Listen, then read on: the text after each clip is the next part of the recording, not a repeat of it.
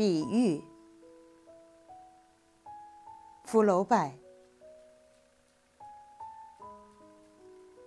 我和我的书，在同一个公寓里，就像一根泡在醋里的酸黄瓜。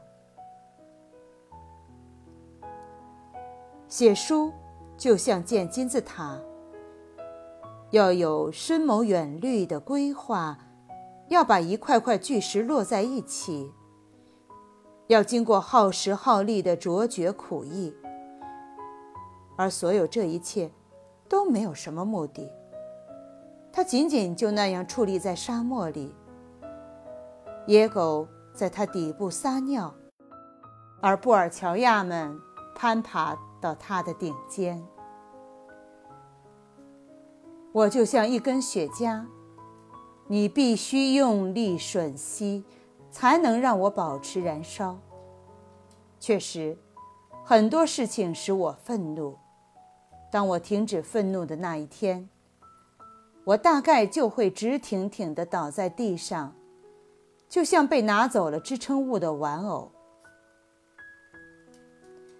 人就像食物，在我看来，许多中产阶级就像清炖牛肉，没有汁水，没有味道；另一些人则像淡水鱼、牡蛎，像小牛头肉或糖粥。